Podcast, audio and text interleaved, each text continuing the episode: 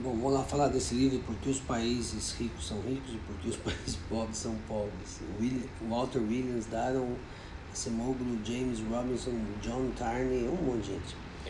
Bom, é, quando eu li, e eu não vou, né, é, eu não vou me estender não. Eu achei um panfleto neoliberal e o Lavista, né, que, que tem uma convergência assim. É, segundo livro que eu não li por inteiro, porque é muito ruim.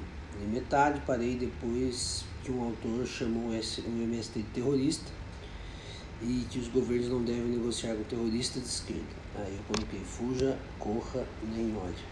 Bom, mas vale o registro aí, né? É isso aí, a vida.